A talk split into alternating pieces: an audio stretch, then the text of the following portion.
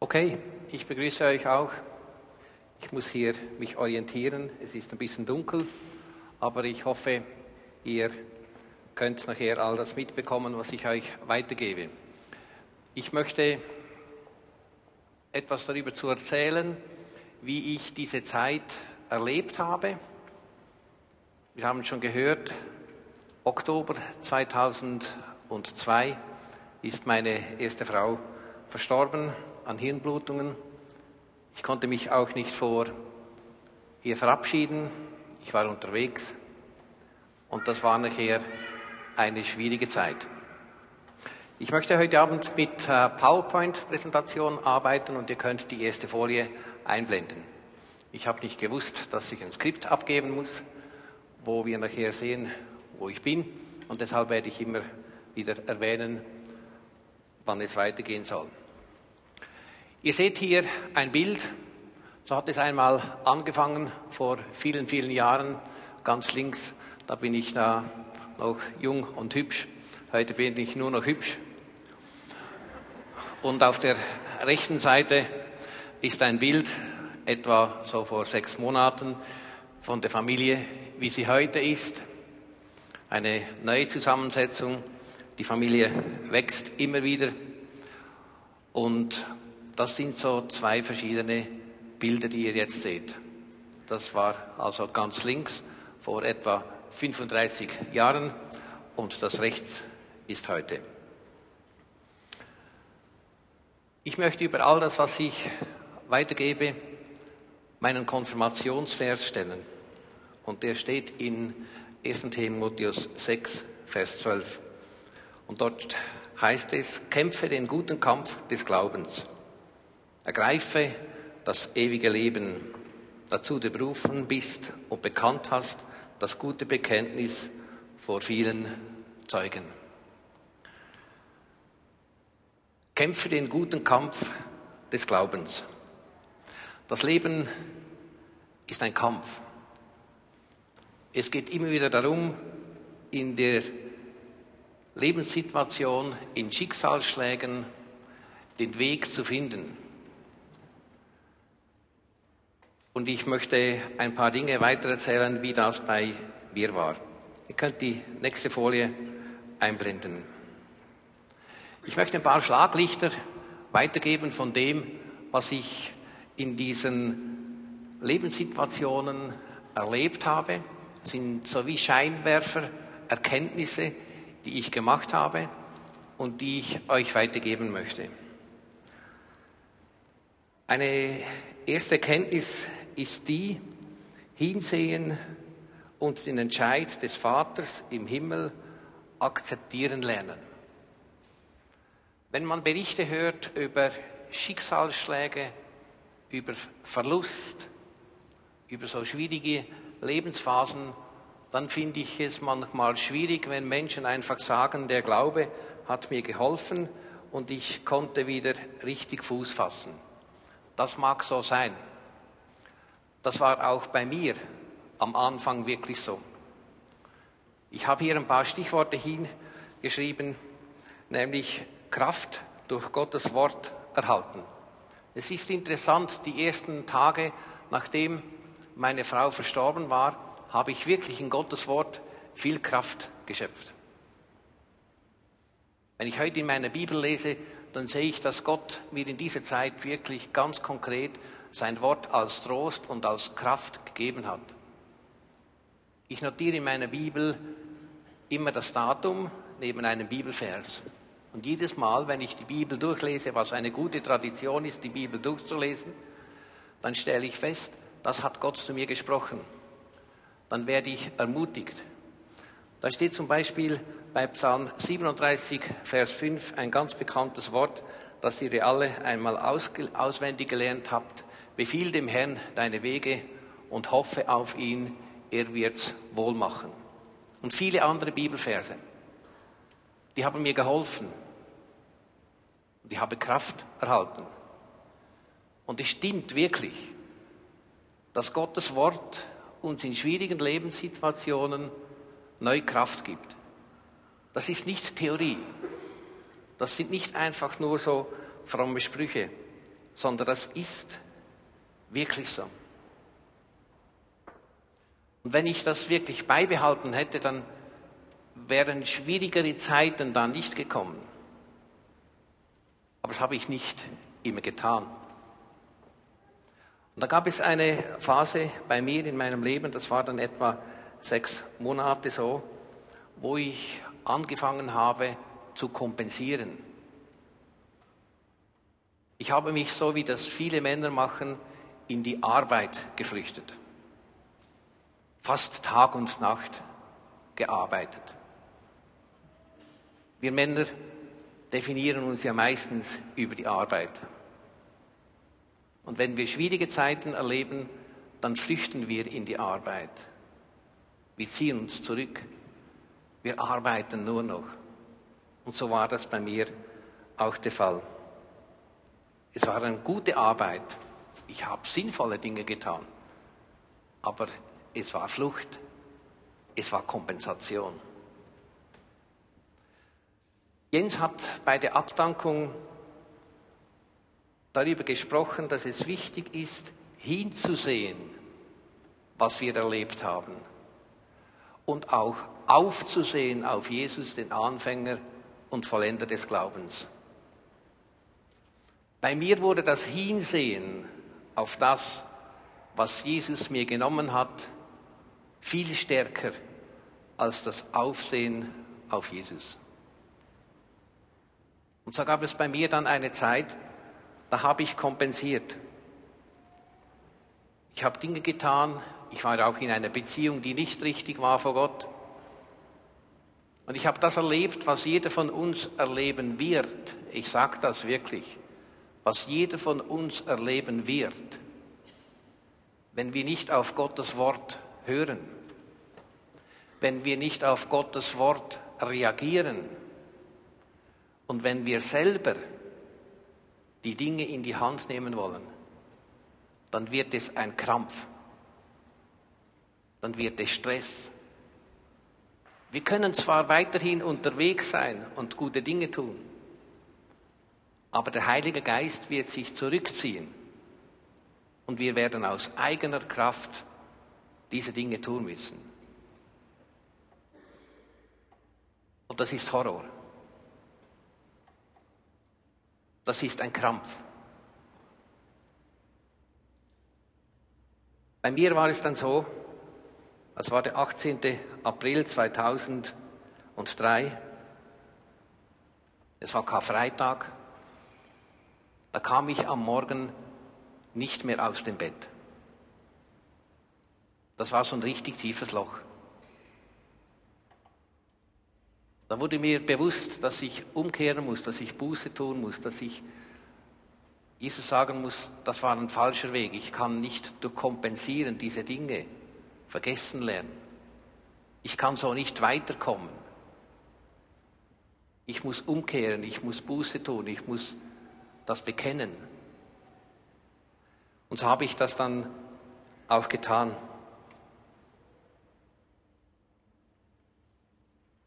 Und dann habe ich dieses Aufsehen, das Jens an der Beerdigung uns empfohlen hat, nachgeholt.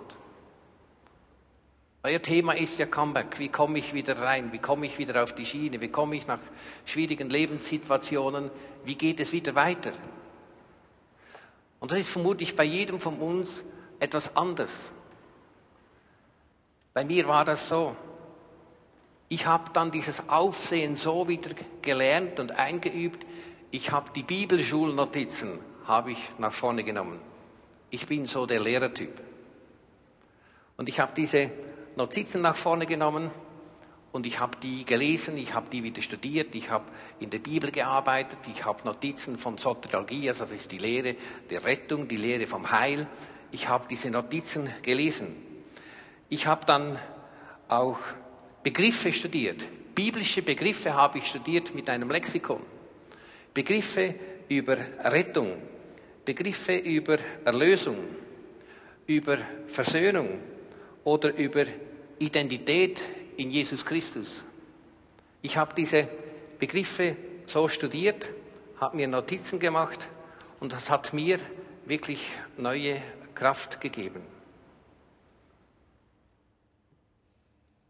Dann habe ich auch andere Literatur gelesen, vor allem so Bücher von David Siemens.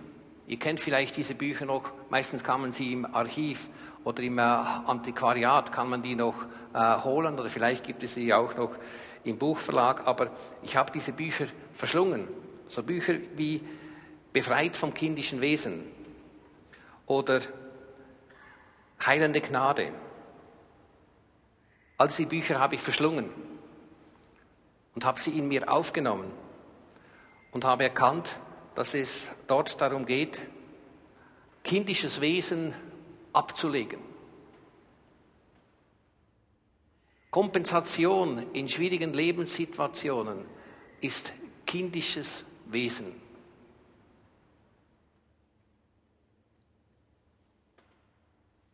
Ich möchte vor allem zu den Männern etwas sagen. Ich persönlich empfinde, dass wir Männer manchmal schwierige Wesen sind. Ich habe schon gesagt, wenn ich bis zur Pensionierung, das sind auch etwa zehn Jahre, kein Buch geschrieben habe, dann weiß ich den Titel schon. Das heißt, oh Mann, die Auseinandersetzung mit meiner Spezies. Wir Männer sind manchmal schwierige Wesen. Viele Männer, die werden zwar älter, aber sie bleiben ein Kind. Sie bleiben kindisch. Wirklich kindisch. Ich arbeite gerne mit Männern. Wir haben auch eine Männergruppe bei uns in der Gemeinde. Aber viele Männer werden älter, aber nicht erwachsen und nicht reif. Sie sind kindisch. Meine Flucht am Anfang war kindisch. Ich möchte euch ein Zitat vorstellen, ihr könnt weiterlesen. Ein Zitat von David Siemens. Er schreibt da über dieses kindische Wesen Folgendes. Die Heilung von Erinnerungen ist normalerweise ein ganz tiefes Offensein und die Gegenwart eines anderen Menschen erforderlich. Und dieser andere sollte für uns im Glauben beten können. Wir sind nämlich so untrennbar mit unserem Erleben aus der Vergangenheit verflochten, dass wir allein gar nicht fähig sind, bis zu den inneren Schichten vorzudringen, in denen sich das Kind aus unserer Vergangenheit aufhält. Wir sollten uns Zeit nehmen, um uns zurüsten zu lassen und eine offen und offen sein für den Heiligen Geist, damit er uns neue Einsicht und den Mut schenken kann, unsere ablehnende Haltung aufzugeben. Paulus schreibt in 1. Korinther 13, Vers 11, als ich noch ein Kind war, redete ich, wie Kinder reden, dachte, wie Kinder denken und urteilte, wie Kinder urteilen. Doch als ich Erwachsener, als Erwachsener habe ich abgelegt, was kindlich ist.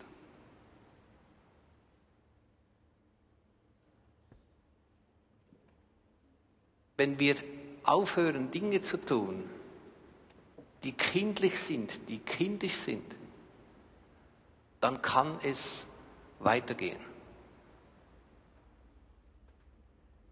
Es ist wichtig, dass du hinschaust in den Lebenssituationen, wo du drinstehst, gerade auch als Mann. Ich kann nicht so stark zu den Frauen sprechen, weil ich nicht so weiß, wie sie da empfinden. Aber ich finde einfach, dass viele Männer recht kindisch sind. Dass sie ihr Herz nicht öffnen. Manchmal sagen Männer auch, Lobpreis ist nicht so mein Ding. Ich kann nicht einfach so Jesus auf der Schoß sitzen.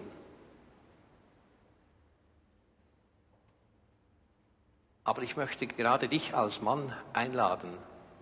Leg doch ab, was kindisch ist, damit du wirklich ein Mann wirst, damit du reif wirst, damit du vorangehen kannst, damit es weitergeht. Das war so das Erste für mich. Hinsehen, mich auseinandersetzen mit dem, was in meinem Leben geschehen ist, aber dann auch aufsehen, damit es weitergeht.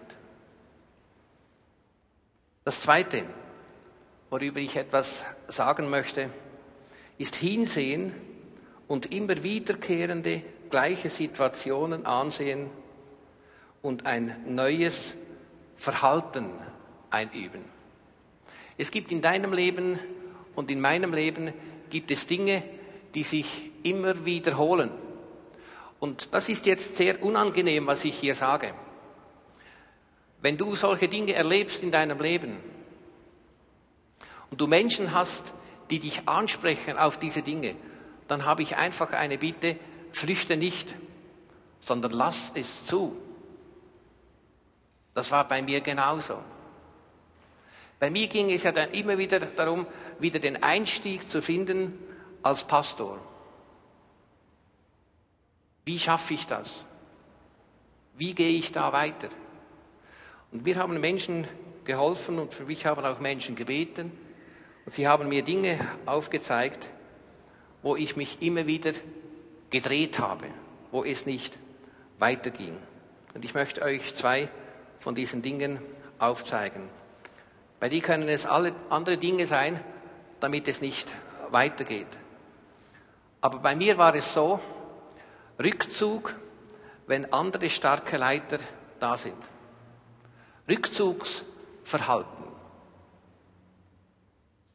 Ich habe das reflektiert und bei mir war es so, dass ich in zwei Pastorenstellen ging ich weiter, wenn es schwieriger wurde.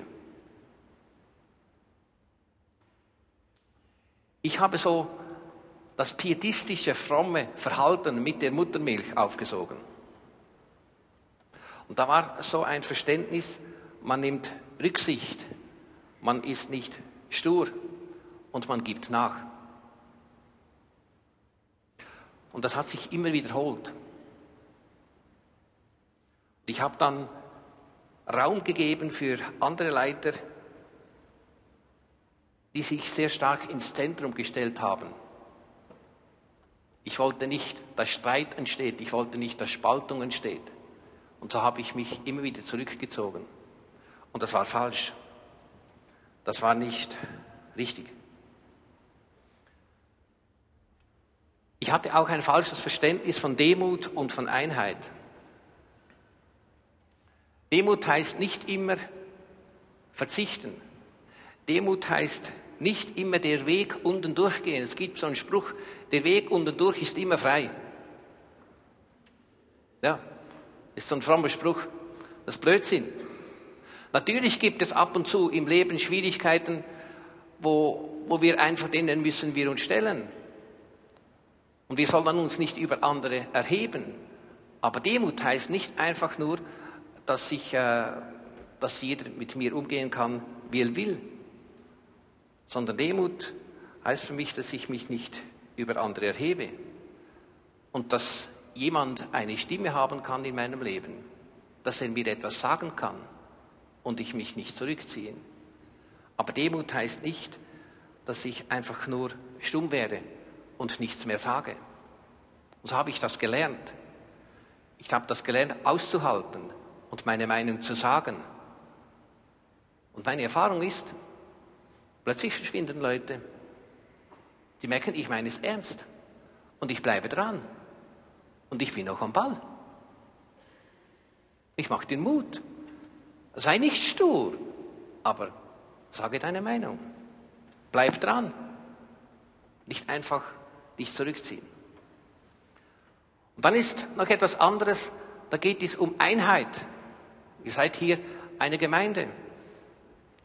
Ihr sucht auch den Weg, habe ich irgendwie ein bisschen äh, festgestellt. Ja, wo habt ihr einen Auftrag? Was habt ihr für eine Vision? Und da geht es auch um die Frage, was ist Einheit? Das war bei mir in der Vergangenheit auch immer so ein Fall. Ich dachte, Einheit ist Gleichheit. Aber das stimmt nicht. Einheit ist nicht Gleichheit. Das ist falsch. Wenn Einheit Gleichheit wäre, müssten wir 1. Korinther 12 aus unserer Bibel rausreißen. Das ist nicht so. Einheit heißt, man geht in die gleiche Richtung. Man hat das gleiche Ziel. Aber Einheit heißt nicht, alle haben die gleiche Meinung.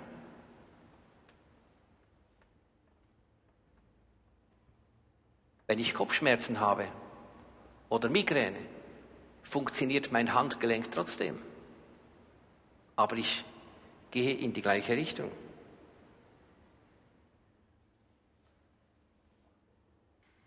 Ich möchte euch ermutigen, in die gleiche Richtung zu gehen. Und ich möchte euch ermutigen, miteinander großzügig zu sein. In der nächsten Folie möchte ich das darstellen. Es gibt ein gutes Buch von dem Psychologen Henry Cloud, Der Weg zum Glück. Er schreibt da Folgendes. Er beschreibt, dass Psychologen festgestellt haben, dass Menschen, die sich nicht vergleichen, glücklicher sind. Die sind einfach glücklicher. Sie haben eine Studie gemacht und festgestellt, je weniger man sich vergleicht, umso glücklicher ist man. Den letzten Satz von diesem Zitat möchte ich noch lesen.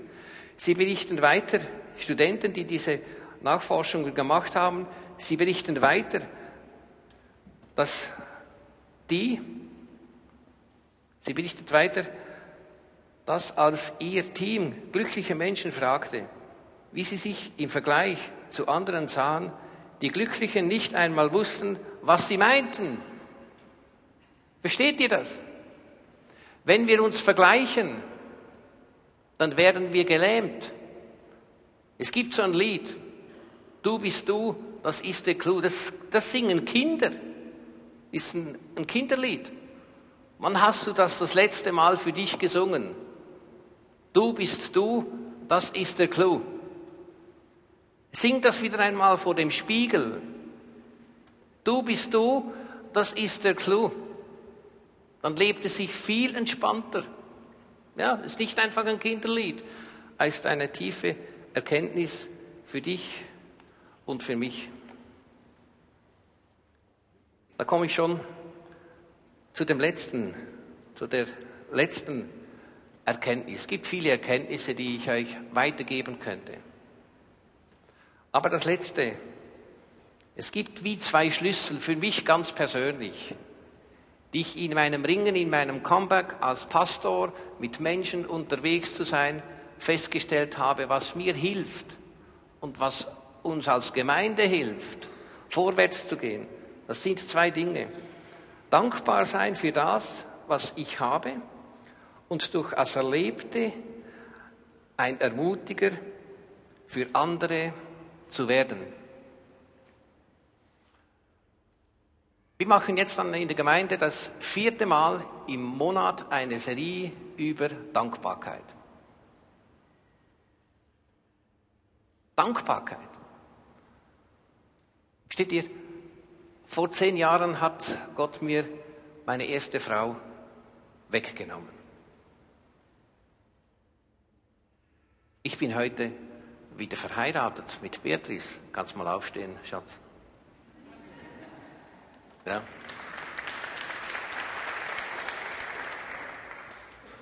Seit bald sieben Jahren jetzt sind wir verheiratet, miteinander unterwegs. Verstehst du, ich sage, Gott ist, ist treu. Er macht keine Fehler. Er macht keine Fehler.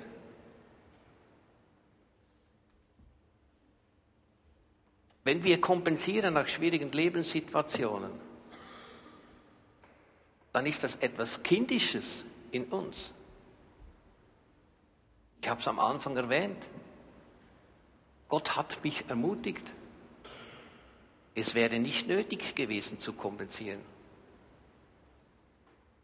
Gott ist treu. Er führt weiter.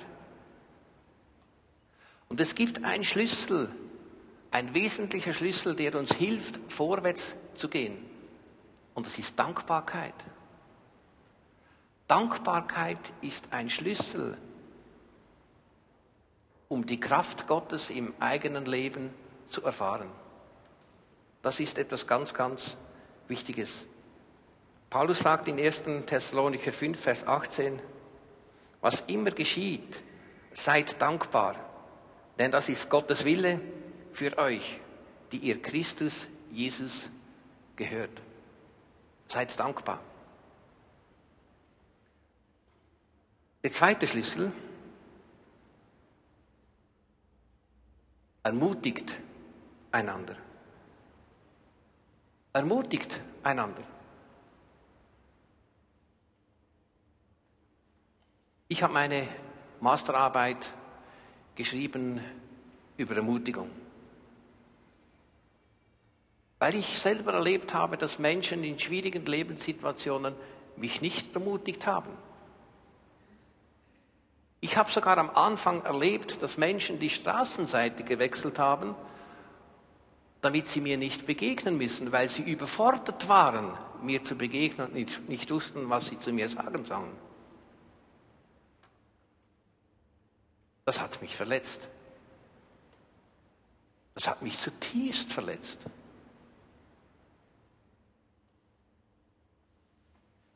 Wir sollen einander ermutigen.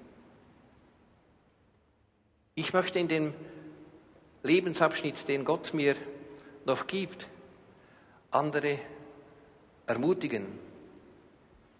Und dazu möchte ich auch dich einladen, dass du andere ermutigst. Jetzt dürft ihr noch eine Folie weiterschalten. Jawohl, genau. Wie geschieht Ermutigung? Ich möchte nur zwei, drei Stichworte weitergeben. Ich habe in meiner Masterarbeit 160 Seiten geschrieben. Es muss nicht jeder 160 Seiten schreiben. Ist nicht notwendig. Ich habe Arbeit geschrieben über den ersten Thessalonicher Brief, über die Ermutigung des Glaubens zur Standhaftigkeit äh, eben des Glaubens. Und Paulus schreibt sehr oft im ersten Thessalonicher Brief, dass sie einander ermutigen sollen. Ermutigt einander. Und so ist so ein Begriff, den er hier erwähnt, Eukodomeo, geistlich aufbauen, einander erbauen, gute Dinge sagen. Das heißt, Paulus sagt den Thessalonichern, ermutigt einander. Geht aufeinander zu, nicht einfach so Smalltalk, so, hey, schön bist du da. Sondern wirklich gute Dinge über ihn sagen, ihn aufbauen, ihn aufrichten. Eukodomeo ist ein Begriff, der vom Hausbau erwähnt wird. Und er wird dann geistlich angewendet, damit wir geistlich auferbaut werden. Wenn wir mit anderen Menschen zusammen sind, dann soll es Menschen besser gehen, wenn sie weitergehen nach der Gemeinschaft mit uns. Wenn sie down sind und entmutigt sind, haben wir etwas falsch gemacht. Wir sollen sie aufbauen. Wir sollen sie ermutigen. Das ist unsere Aufgabe. Dazu möchte ich dich ermutigen. Die nächste Folie. Ermutigung geschieht, indem wir andere stärken. Sterizo, das ist so ein weiterer Begriff und das heißt stärken, stützen. Paulus sagt zum Timotheus, er soll nach Thessalonich gehen und die Christen stärken, er soll sie stützen, er soll sie ermutigen. Einander stützen hat damit zu tun, dass unser Glaube wächst, dass wir zunehmen, dass wir reifer werden. Und ihr seht da ganz links diesen Baum und den Pfosten, den kann man nicht so gut erkennen, aber darum geht es eigentlich, dass wir anderen zur Seite stehen. Das seht ihr, wenn ihr jetzt, äh, jetzt sieht man es nicht so gut, wenn es schneit, aber wenn so ein kleiner Baum gepflanzt wird, da steckt man daneben einen Pflock. Ich bin als Bauernjunge aufgewachsen, ich habe das so miterlebt. Stellt man einen Pflock daneben und eine Schnur darum, nicht zu eng, damit der Baum wachsen kann, damit ein Baum gestützt wird. Ich möchte euch ermutigen, werdet zu Stützen von anderen Menschen. Stützt sie, stärkt sie, ermutigt sie, baut sie auf.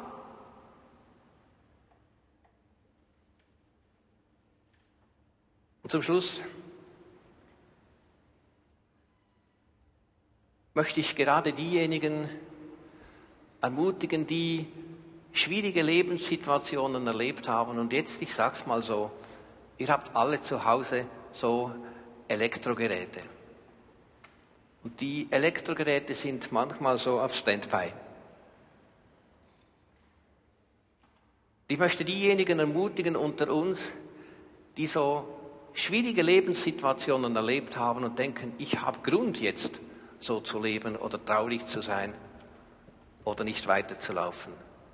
Ich möchte diejenigen ermutigen, die das erlebt haben, wieder zu laufen, wieder vorwärts zu gehen Verstehst du? Gott hat in meinem Leben, als er mir meine erste Frau weggenommen hat, nicht ein Nickerchen gemacht, nicht geschlafen, sondern er hat es zugelassen. Aber sein Arm war nicht zu kurz, um mich wieder zu umarmen und um mich weiterzuführen. Und sein Arm ist auch für dich nicht zu kurz. Und sein Auge wacht auch über dir, damit es weitergeht. Und meine Ermutigung und meine Einladung für dich ist, steh doch wieder auf. Geh wieder weiter. Dreh dich nicht um dich selber, sondern lebe wieder. Lebe wieder. Ich möchte abschließen mit einem Merksatz, den ich so über die ganze Predigt spannen möchte. Und der heißt folgendermaßen, der Glaube an Gott gibt uns einen Sinn. Wenn wir leben, wenn wir kämpfen, wenn wir einen lieben Menschen verlieren, wenn wir dienen, und wenn wir selber sterben. Kurz, der große Sinn ist Gott selber. Und wenn wir einen Draht zu ihm bekommen haben, lernen wir, warum es auf dieser Erde, warum wir auf dieser Erde sind und was der Sinn von allem ist. Ich möchte dich einladen für dein Comeback. Dort, wo du Schwieriges erlebt hast, dass du wieder aufstehst und dass du wieder lebst. Amen.